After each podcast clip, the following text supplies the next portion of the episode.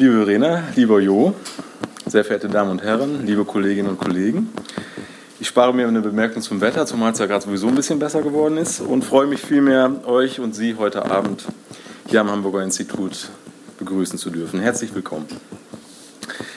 Gewalt hat ihre Orte und Gewalt hat ihre Zeiten. Gewalt ist zwar aufgrund der gleichsamen Verletzungsmächtigkeit und Verletzungsoffenheit des Menschen eine Jedermensch-Ressource, wie der Soziologe Heinrich Popitz überzeugend argumentiert hat. Zitat, das Äußerste, was Menschen sich antun können, ist etwas, was jedermann jedem zufügen kann. Zitat Ende. Gewalt ereignet sich jedoch nicht jederzeit und aller Orten, was man zumindest dann behaupten kann, wenn man der Auffassung folgt, dass es sich bei Gewalt um Attacken auf die leibliche Unversehrtheit von Personen handelt, zu denen diese nicht zustimmen und auch Dritte das so beobachten und bewerten. In der sozialwissenschaftlichen Gewaltforschung gibt es momentan maßgeblich drei Heuristiken, um zu begreifen und zu erklären, dass und wie sich Gewalt eben nur an manchen Orten und an bestimmten Zeitpunkten ereignet. Die erste Heuristik, die hier zu nennen ist, zielt darauf ab, Gewalt über die Motive der Beteiligten zu erklären. Die Frage ist, warum übt jemand Gewalt aus? Die zweite Heuristik der Situationen lenkt das primäre Augenmerk dagegen auf die Interaktion zwischen Anwesenden, die sich gewaltsam attackieren. Die Frage ist hier, wo und wann entsteht Gewalt? Die dritte Heuristik schließlich, die, sie, die sich gegenwärtig findet, um Gewalt zu erklären, interessiert sich für Konstellationen. Damit ist im Kern gemeint, dass nach den sozialen Bedingungen geforscht wird, wie Gewalt ermöglicht, die Gewalt ermöglichen und wahrscheinlicher machen. Die Leitfrage ist somit, welche sozialen Bedingungen ermöglichen Gewalt. Jede dieser Heuristiken hat Vorzüge, jeder dieser Heuristiken hat Probleme. Was sie miteinander vereint, ist die Tatsache, dass sie die Prozess- und Ereignishaftigkeit von Gewalt zwar immer mal wieder thematisieren, diesen Aspekten jedoch kaum systematisch und vertiefend Rechnung tragen. Gewalt hat für gewöhnlich eine Vorgeschichte, sie verstetigt sich und bricht ab, sie verändert ihre Gestalt oder wiederholt sich immer wieder aufs Neue. Sie hinterlässt Spuren und schafft nicht selten Voraussetzungen für erneute Gewalt. In vielen Fällen entsteht sie als Resultat einer Abfolge von Ereignissen, in deren Verlauf sich Dinge zuspitzen und die Gewalt wahrscheinlicher wird, dann aber auch wieder an Wahrscheinlichkeit einbüßt.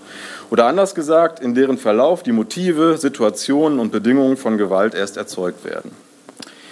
In der gegenwärtigen Forschung zeichnet sich der vielversprechende Trend ab, Gewalt in solch prozessualer Perspektive zu analysieren.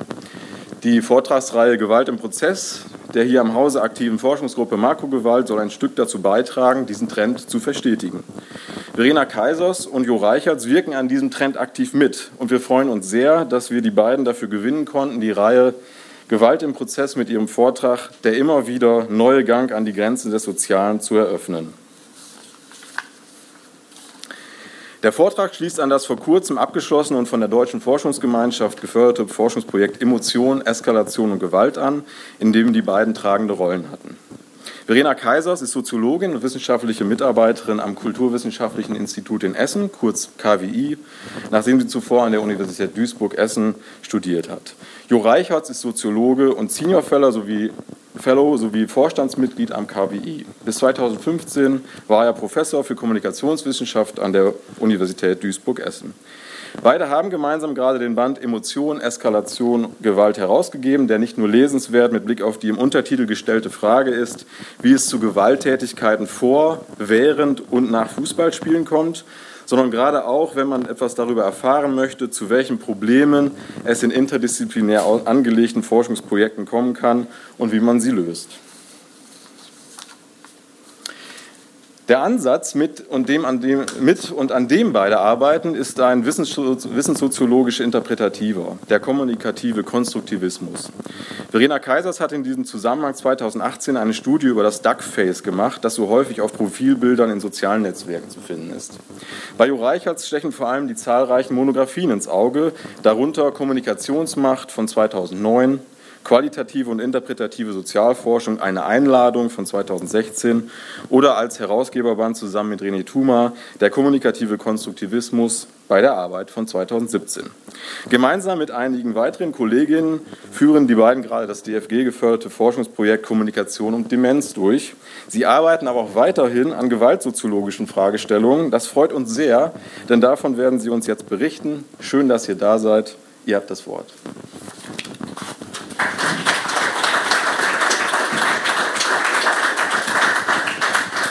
Ja, vielen Dank für die freundliche Einführung, Thomas. Ähm, wir freuen uns sehr, hier zu sein. Und heute möchten wir eben über die Ergebnisse des Projektes sprechen, beziehungsweise über einige Pro äh, Ergebnisse des Projektes. Das Projekt hieß, wie Thomas schon sagte, Emotion, Eskalation, Gewalt. Und ähm, im Folgenden werden wir sowohl äh, die Motive als auch Bedingungen, als auch Situationen streifen, die äh, zusammengenommen äh, da, damit etwas zu tun haben, ob es zu Gewalt kommt oder nicht. Äh, in dem Projekt äh, haben wir drei Jahre gemeinsam geforscht äh, mit ähm, Neuroinformatikern. Äh, das war ein äußerst schwieriges Projekt. Wir äh, sprechen jetzt eher über den erfolgreichen Teil, denn trotz sozusagen aller Unwägbarkeiten, die es gibt bei so einer äh, sagen wir mal, optimistischen Zusammenarbeit zwischen sehr unterschiedlichen Disziplinen mit ganz unterschiedlichen Konzepten im Kopf, wenn man von sowas wie Gruppen, äh, Menschenmengen, äh, gar Massen spricht, äh, als wir als Sozialwissenschaftlerinnen und Sozialwissenschaftler. Ähm, naja, insofern ähm, ähm, werden wir etwas über den Prozess erzählen, der sich ereignet, wenn ähm, an Spieltagen äh, des Fußball sich in der Stadt äh, sehr viele Menschen bewegen, um gemeinsam etwas zu erleben.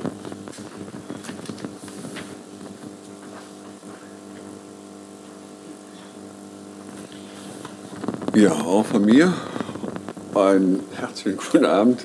Freut mich, dass Sie gekommen sind, dass Sie äh, nicht im Freibad gelandet sind, sondern hier.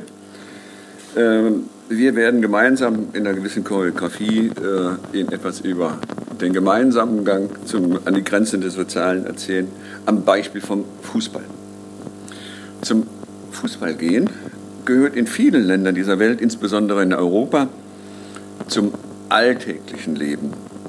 Auch in deutschen Städten versammeln sich am Wochenende Millionen von Menschen, allerdings immer noch meist äh, heranwachsende oder erwachsene Männer aus allen Bildungsschichten im Übrigen in den Fußballstadien, um ihre Mannschaft spielen zu sehen, sie zu unterstützen, gegebenenfalls auch auszupfeifen. Unter den Zuschauerinnen vor Ort befinden sich solche, die organisiert in Clubs und Vereinen ihren Verein mit vielen Mitteln unterstützen. Das sind die aktiven Fans und seit einiger Zeit auch die Ultras. Die meisten Zuschauerinnen sind jedoch nicht organisiert. Sie kommen zu zweit oder in Kleingruppen treffen sich vor dem Spiel und bleiben nach dem Spiel noch für kurze Zeit zusammen. Für sie ist Fußball die schönste Sache der Welt, die schönste Nebensache der Welt, die man am Wochenende genießt. Für einige dagegen ist Fußball dagegen ihr Leben, wird Fußball so etwas wie ein Äquivalent von Religion. Insbesondere für Letztere steht das Fußballspielen oder zum Fußballgehen aus einer Vielzahl von weiteren Handlungen, von denen das Beobachten des Spiels nur ein kleiner und nicht immer wesentlicher Teil ist. Aktiver Fußballfan zu sein bedeutet für die Fans, und das gilt insbesondere für die Ultras, einer eigenen sozialen Welt anzugehören, einer Szene. Das zum Fußball gehen beginnt für die Beteiligten schon lange vor dem Spiel schon während der Anreise zu einem Fußballspiel kommen sich die beteiligten Fans im wahrsten Sinne des Wortes näher, da sie in der Regel individuell, alleine, zu zweit, zu dritt, manchmal in Familien, äh, in Bussen oder Bahnen anfahren oder die gleichen Wege gehen.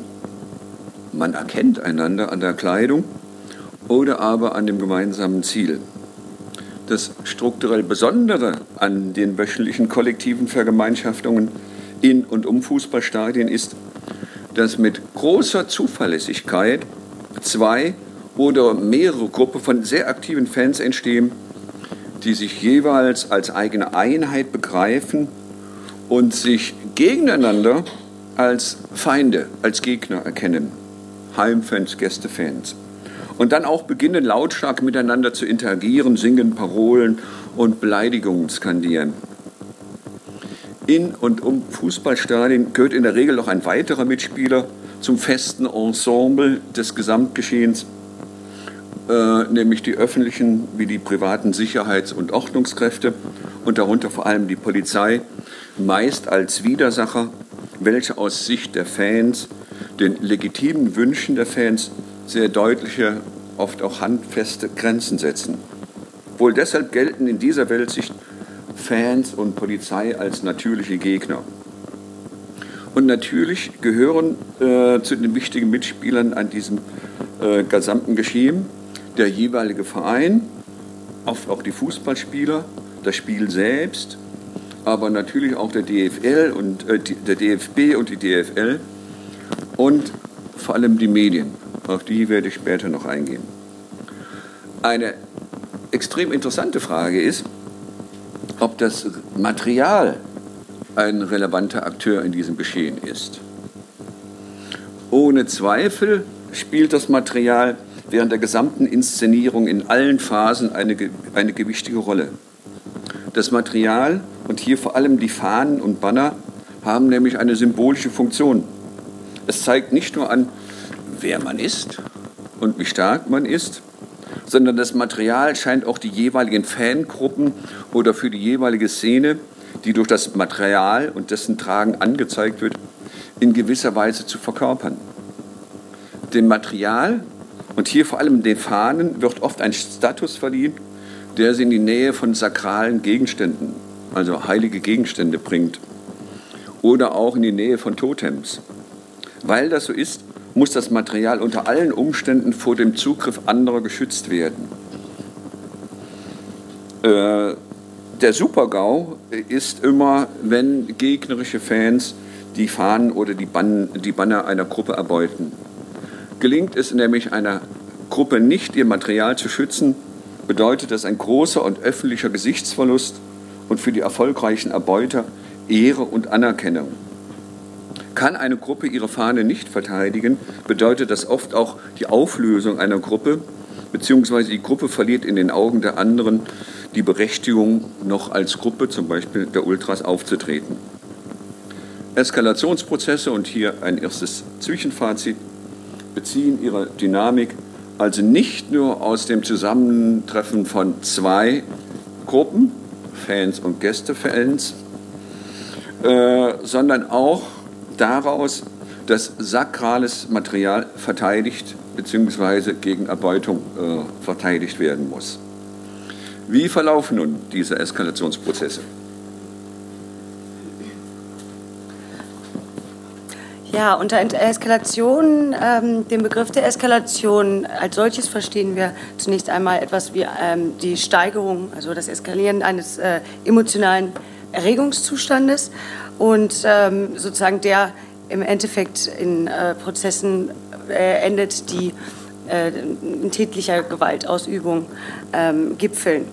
Und äh, so ist es aber so, dass nicht jeder Eskalationsprozess sich sozusagen grad, äh, geradlinig, linear, stufenmäßig entwickelt, sondern dass äh, es sozusagen bestimmte Ereignisse und bestimmte, man kann sagen, Phasen gibt, die äh, bei diesem Prozess durchlaufen werden und über die wir ein bisschen etwas rausgefunden haben. Denn wenn man mit ähm, also mit Fans oder mit auch Polizeipersonen oder auch alleine, als sozusagen dritte Person als Passantin an so einer Spieltag in ähm, Städten unterwegs ist, dann sind dort ähm, unheimlich viele, äh, ein großes Menschenaufkommen und ähm, da kann man beobachten, wie im Prinzip in einem ersten Schritt äh, viele Menschen unterwegs sind mit verstreuter Aufmerksamkeit. Ja.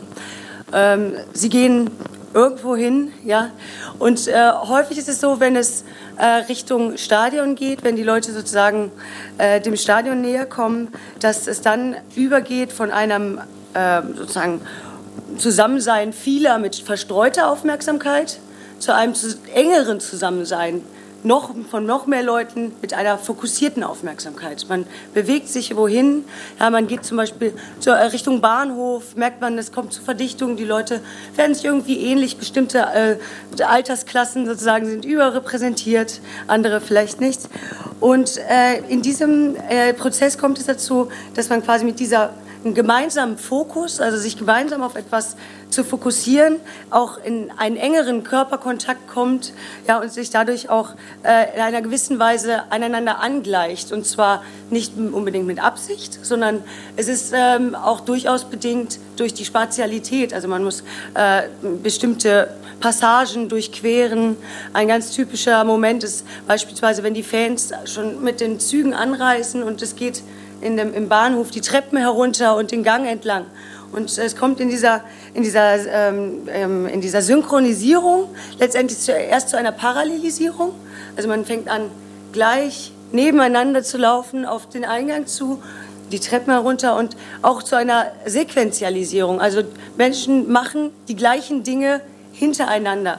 Das heißt also, äh, man sieht schon in einer Fangruppe, wie die, die ersten sind schon durch, ja.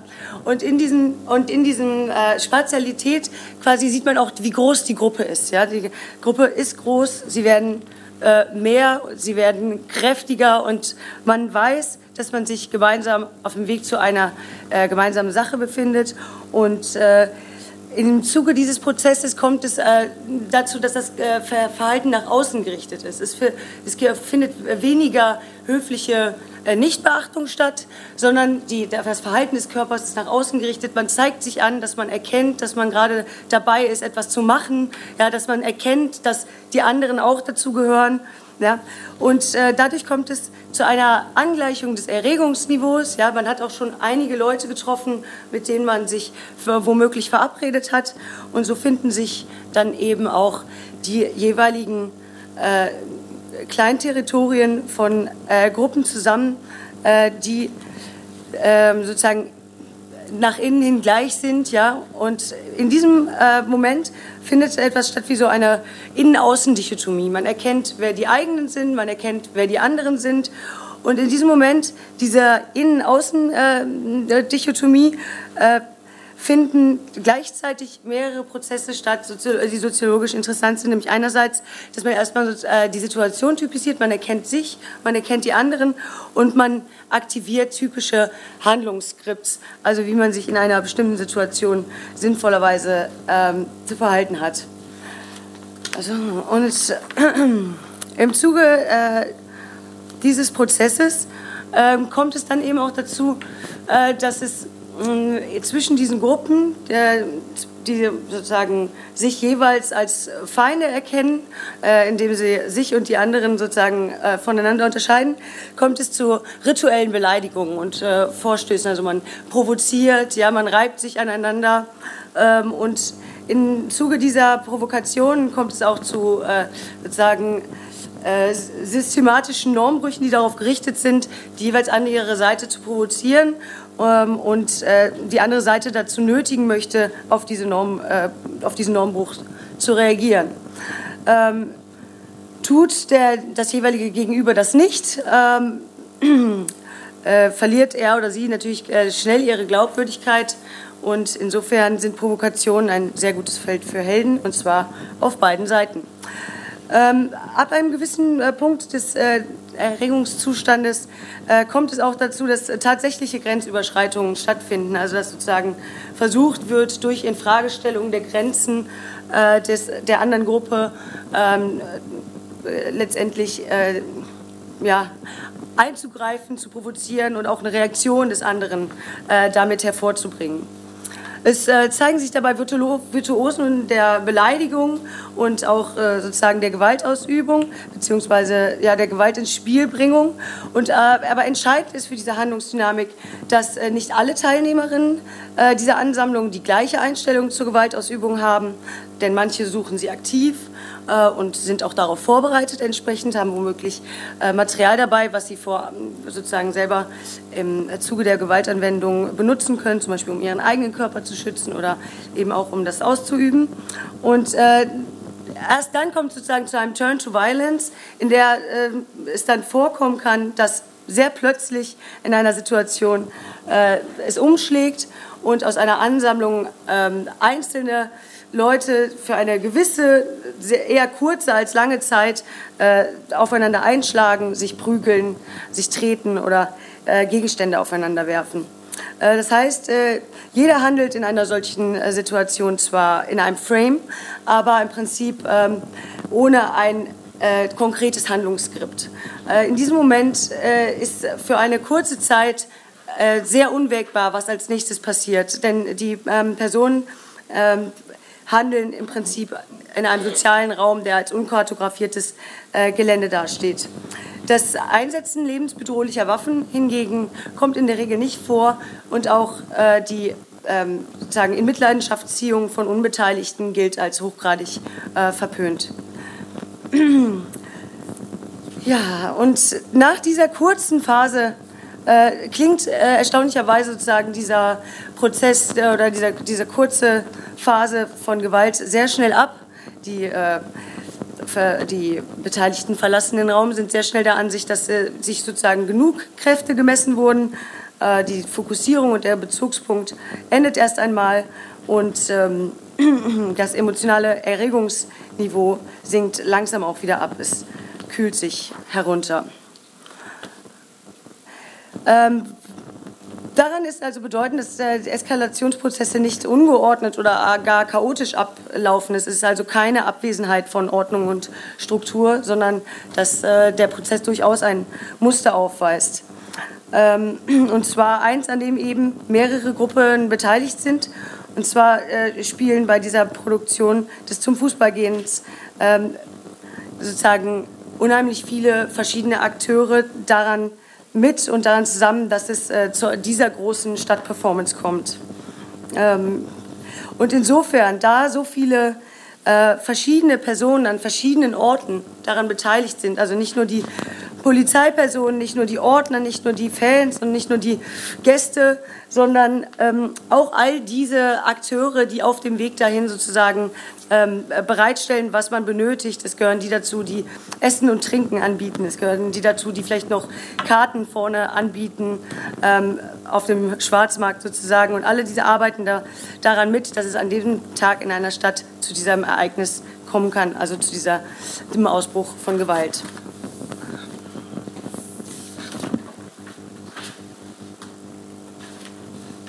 Also die bisherigen äh, Ausführungen zielen darauf klarzumachen, dass an jedem Wochenende es in bestimmten Städten, wo Bundesliga-Fußball gespielt wird, zu einer mittlerweile ritualisierten Stadtperformance kommt, an der nicht nur die jeweiligen Zuschauer und die Fans beteiligt sind, sondern an sich die ganze Stadt bereitet sich darauf vor. Und mittlerweile insbesondere in Städten wie Dortmund oder Gelsenkirchen, aber Hamburg denke ich auch, wird das auch touristisch teilweise vermarktet.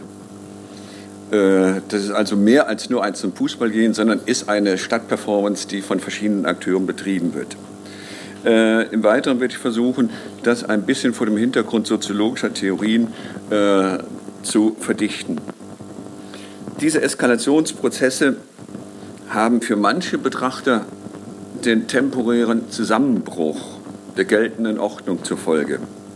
Es scheint ab einem bestimmten Punkt Chaos auszubrechen wenn man jedoch Überlegungen soziologischer, äh, Klassiker wie Emil Durkheim oder auch Viktor Töner sich zu eigen macht, dann kommt es bei solchen Prozessen gerade nicht zu einem Zusammenbruch von Ordnung, sondern diese Prozesse, die rituell eingehegt sind, führen zu einer neuen Form sozialer Ordnung, die für die, für die Beteiligten von zentraler Bedeutung sind und sowohl Gemeinschaft stiften als auch individuelle Identität.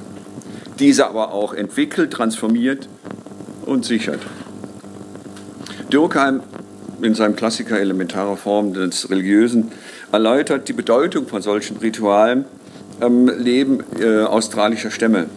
Einerseits gibt es in deren, also in dem Leben indigener Stämme, wie Durkheim beschreibt, den Alltag des zerstreuten Zusammenlebens, nämlich da, da und da und da. Und dann gibt es andererseits immer wieder eine kurze Hochzeit der Verdichtung und Verschmelzung mit anderen.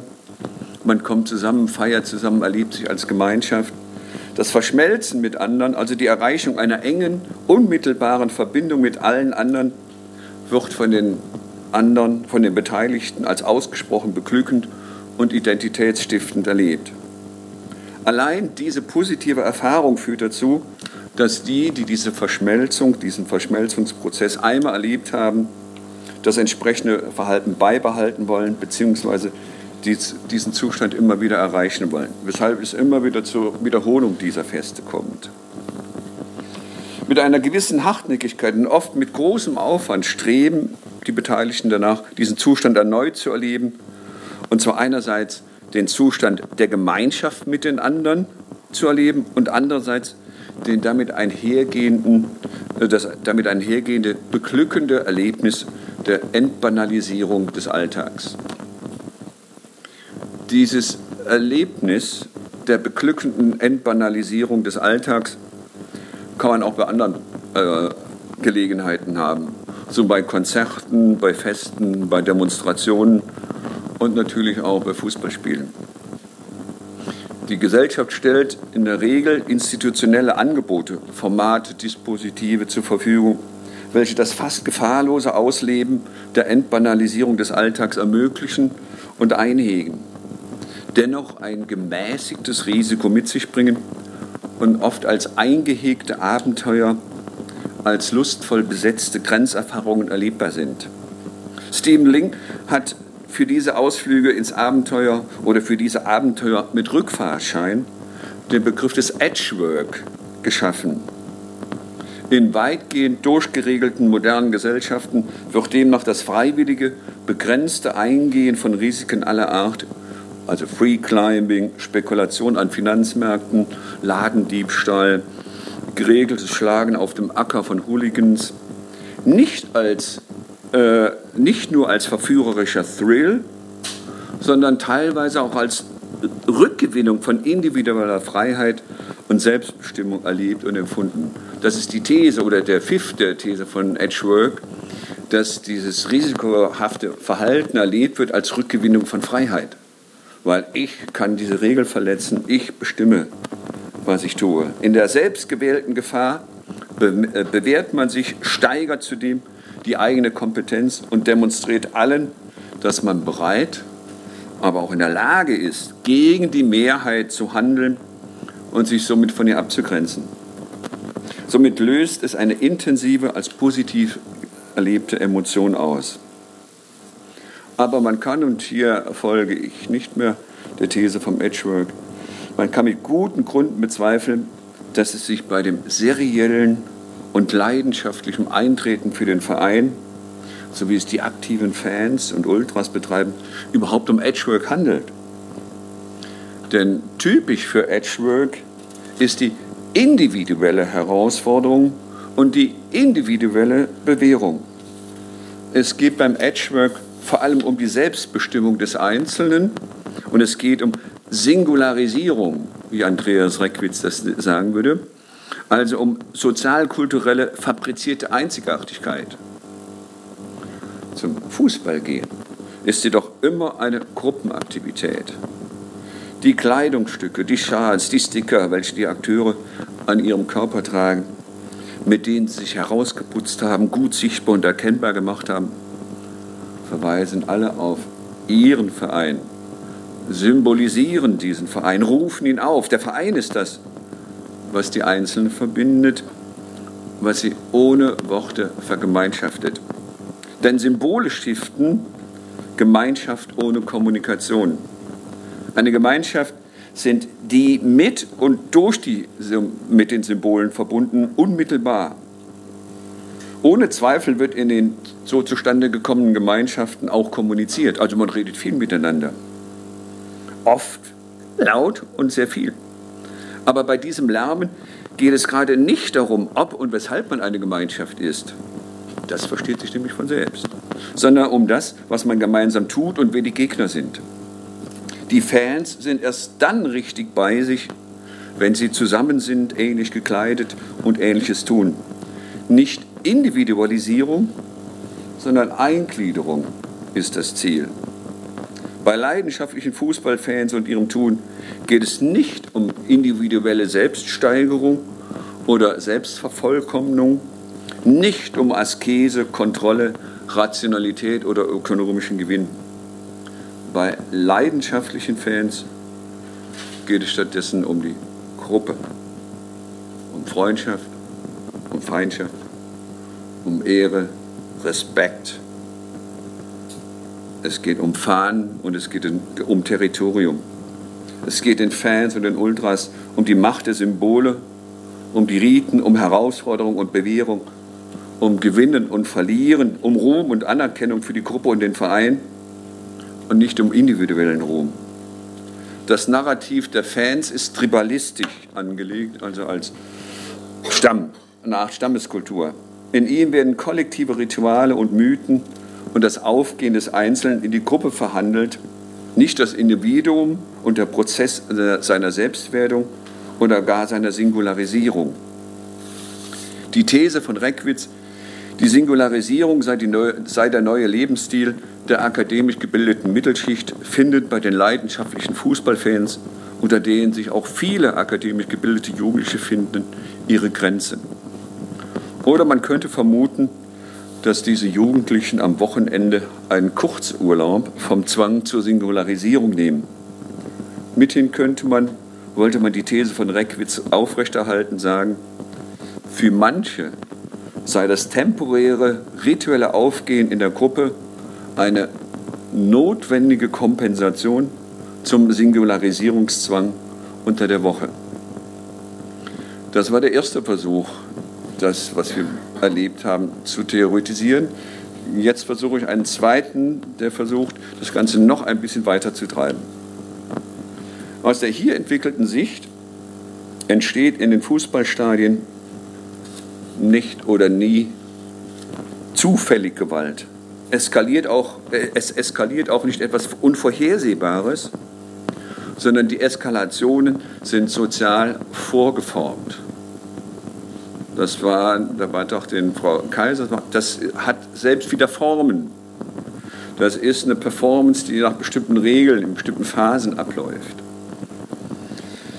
Es eskaliert auch nicht etwas Unvorhersehbares, sondern die Eskalationen sind sozial vorgeformt, weil ritualisiert.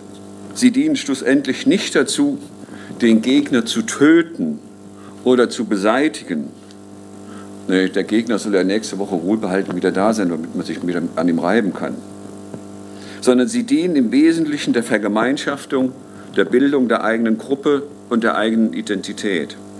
Und sie bewirken den Aufbau stabiler gegenseitiger Verhaltenserwartungen bei allen beteiligten Gruppen. Und damit meine ich nicht nur die Fans, sondern auch die Sicherheitskräfte, die Medienvertreter und dergleichen mehr.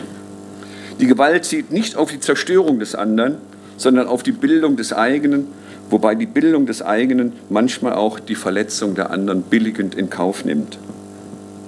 Der kollektive Besuch von Bundesliga-Fußballspielen und die dabei schrittweise entstehende Gefühlswallung sind Teil einer mittlerweile institutionalisierten und stark ritualisierten Verhaltensgewohnheit, die sich historisch erst herausbilden musste.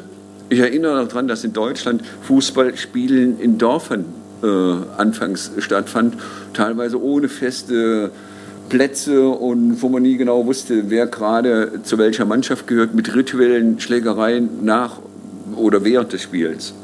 Es hat sich im Laufe der Jahre und Jahrhunderte haben sich Formen herausgebildet, wie man das miteinander feiert und zelebriert. Und dieser Prozess ist immer noch im Gange. Äh, sie haben sich, so haben sich verschiedene Rituale als eine Art Handlungspartitur herausgebildet. Bei den Beteiligten gibt es erfahrene, gerade Initiierte oder solche, die sich um die Initiation bewerben.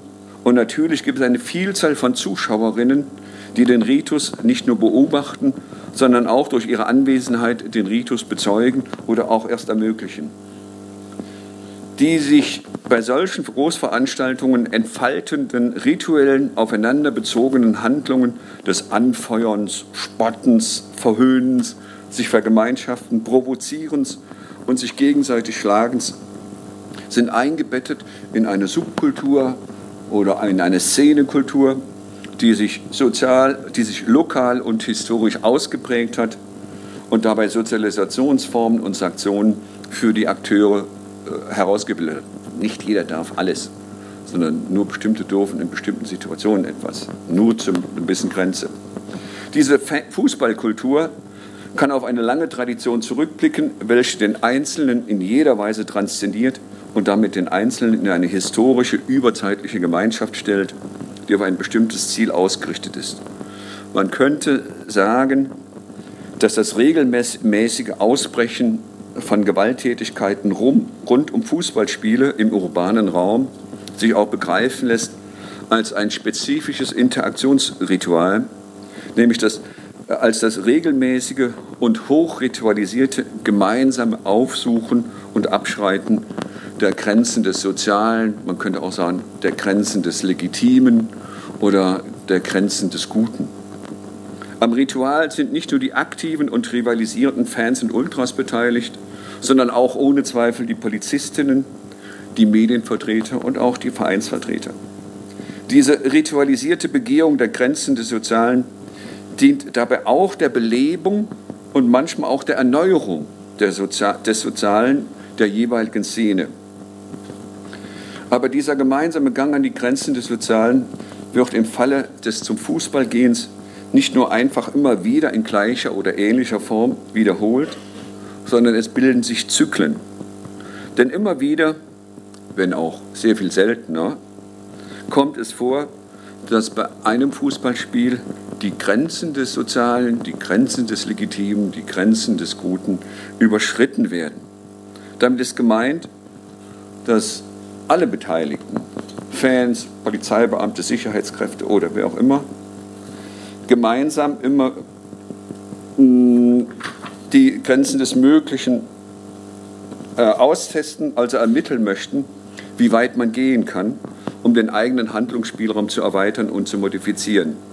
So wird zum Beispiel der Einsatz von Pyrotechnik, die Organisation von Tätigkeiten, also wie sehr man jemanden verletzen darf, das Mitbringen von Materialien immer wieder gesteigert, bis es einmal zu einem Umschlagereignis kommt, also dazu, dass etwas, und zwar nach Einschätzung der Akteure, zu weit getrieben wurde.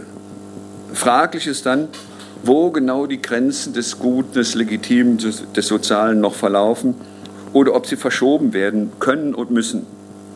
Was in der Regel zur Folge hat, dass alle Akteure, Fans, Sicherheitskräfte, Vereine, DFB, DFL spielt da immer eine ganz große Rolle, Politik und Medien in einem meist medialen Diskurs über die Grenzen des Sozialen eintreten. Dann werden entweder die Gültigkeit der alten Regeln erneuert oder bekräftigt oder aber neue Verhaltensregeln werden institutionalisiert. Dann hat der gemeinsame Gang zu den Grenzen des Sozialen neue Spielregeln. Insofern, und damit komme ich zum Ende, insofern sind diese zyklischen, medial skandalisierten Grenzüberschreitungen auch starke Generatoren eines moralischen Diskurses über eben diese Grenzen. Deshalb muss diese Diskussion über die Grenzen des Sozialen und deren neuen Verlauf in regelmäßigen Abständen wiederholt werden. Weshalb sich Fußball und die Fankultur natürlich immer weiterentwickelt. Diese ritualisierten Gänge zu den Grenzen des Sozialen kann man im Hinblick auf die Eingehegtheit von Gewalt durchaus mit dem Sparring im Boxen vergleichen. Also der periodischen Bestätigung des genau dosierten und spielerischen Charakters der dort inszenierten Gewalt. Weil es dabei immer auf die genaue Dosierung von Provokation und Gewalt ankommt. Und weil so viele unterschiedliche Gruppen daran beteiligt sind, ist der Grenzgang immer prekär. Nie, nie, nie kann man wirklich sicher sein, dass es nicht zu unbeabsichtigten Grenzüberschreitungen kommt. Wäre man sicher, dass alles safe wäre, dass alles im Rahmen des Gewohnten bleibt, wäre es lediglich ein harmloses Spiel. Wäre man dagegen sicher, dass alle Grenzen des Sozialen ernsthaft überschritten wären, dann wäre Krieg. Den will aber niemand, weil man will nächstes Wochenende wieder von neuem beginnen. Und deshalb muss man versuchen, immer stets im Rahmen zu bleiben. Ich danke Ihnen, dass Sie mir so lange gefolgt sind.